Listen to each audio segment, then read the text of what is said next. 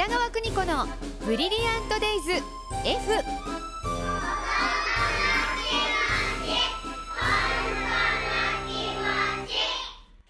この時間は保育心理士で保育カウンセラー現在学校法人三高学園札幌子ども専門学校の教員を務める高橋弘樹先生とともに子育ての考え方やコミュニケーション子育てのヒントをお伝えしています。先生おはようございます。おはようございます。すっかり YouTube の方は板につきましたか？いやあの撮影するとき照明焚くんですけど、ええ、眩しすぎて目が開けられないんですよ。それそれ単純にあの程度変えてください。そうですね。そうですね。まあ順調のようで、はい、そうですね。はいはい。でこの春からも先生にはさまざまなお悩みにお答えいただこうと思うんですが、はい。今日は、はい。ラジオネームみかんの皮はヘタの方からむくはさんから、えーご相談いただきましたのではい聞いてください。はい。小学校1年生になる娘のことで相談があります。はい。自分で自分のことをする練習を去年からスタートしていますがなかなか身につかずそしてびっくりするほど遅くて困っています。うん丁寧に一つ一つやるのは大切なことだということは理解していても何をするんでも時間がかかり結局イライラしてしまって手を貸してしまうという悪循環です。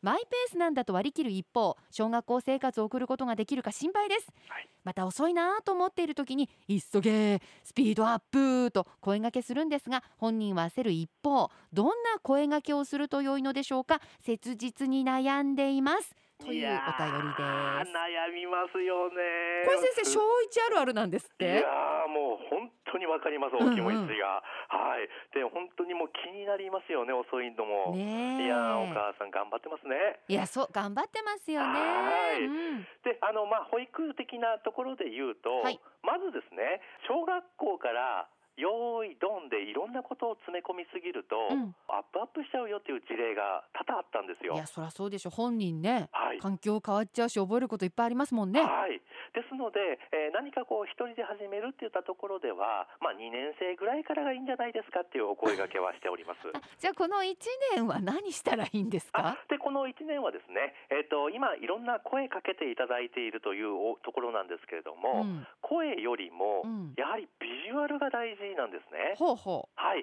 ですので、えー、と視覚的なもの写真とかう、うん。絵でうん。そのデイリープログラムとか、うん。次に何すればいいんだろうっていうのを写真とかでこうお知らせしていこうと。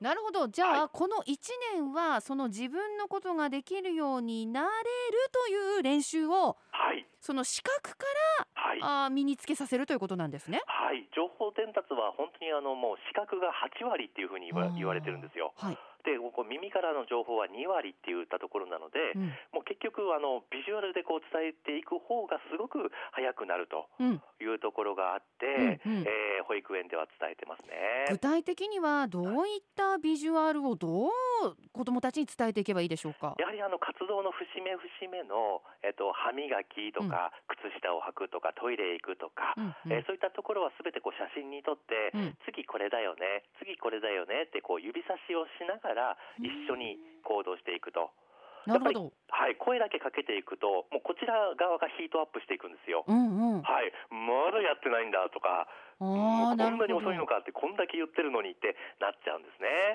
確かにはい、大人は次の動きが分かってるけど子供は次の動きと最後が分かってないから、はい、漠然と動いてるだけではい。分かってないですよねそうなんですね。だから本当にイライラしちゃったりするんですけど、うんあの分かりやすく言うと渋滞と一緒なんですうんね。うんはい、えー渋滞してる時にどれだけイライラしてても、やっぱり渋滞って解消されないんですすよ。ねなかなか進まない、進まないですよね結局。うん、だったら自分がゆとりを持つって言ったところがすごく、えー大事なところになるので、うんまずはその全部を一人でやってもらうというよりも一つできるようになっていけば、もうそれが自信になって次につながるんじゃないかなっていうふうには思いますね。わかりました。じゃあその一連の動きはまあ壁かどこかにこう全部貼って、はい。写真とか絵とかで。はい。で今日はこれはできるようになろうね。はい。で1週間後はこれとこれができるようになったらいいね。の積み重ねはい。で2年生全部自分でできたら合格。そうですうね。ん。はい。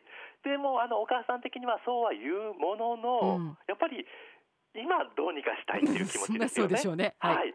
そこでちょっとすごい技がありまして、はい、あのトランポリン。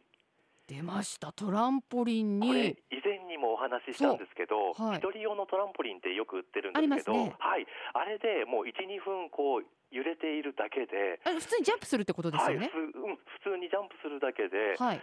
すごい落ち着きを見せるんですよ。はでこれはえー、えー、って私も最初聞いたんですが、はい、まあその多動性のお子さんはい。などでも効果があると学会で発表されてるんですそうなんですね。あとはもうスローペースなお子さんであったり、うんうん喧嘩腰なお子さんであったりっていったところも1、2分毎日こう活動の前にトランポリンを飛ぶことでうん考えるゆとりができると言いますか、うんうんつながっていくっていうところですね。まあどうやら脳とか神経にはいはい何か作用しているっていう話なんですよね。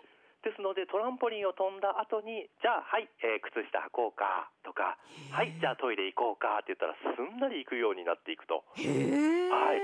しかも効能がですね、うん。えー半年後とか1年後とかその1ヶ月後ではなくて、うん。もう1週間後にはもうえこんなに変わるの？っていうぐらいびっくりするぐらいの技があるんですね。まあ実際高橋先生はトランポリン、はい育児法やってんですもんね。はいそうなんですよもう効果てきめんでしたまさかまさかと思いながらもはい。すんなりこう聞いているので、うんうん。えいろんな行事前とか、うん。あの大事な日の時にも必ず、えートランポリンであったりあとはあの公園に行ってブランコに揺れるっていうのもあすごくい。いっていうふうに言われているので、うん。それをぜひルーティンの中に入れてもらえれば、また話が聞ける状態になっているんじゃないかなっていうふうには思いますうね。うっそっていうね道民からの声が聞こえますけれども、ね。まあまあやってみたらいいんじゃないかと思いますね。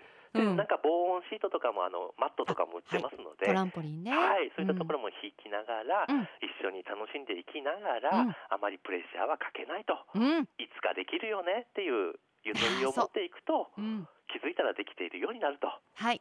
いうのがいいんじゃないかなと思います。まあとにかくママゆとりを持ってください。はい、必ずできるようになりますから。そうですね。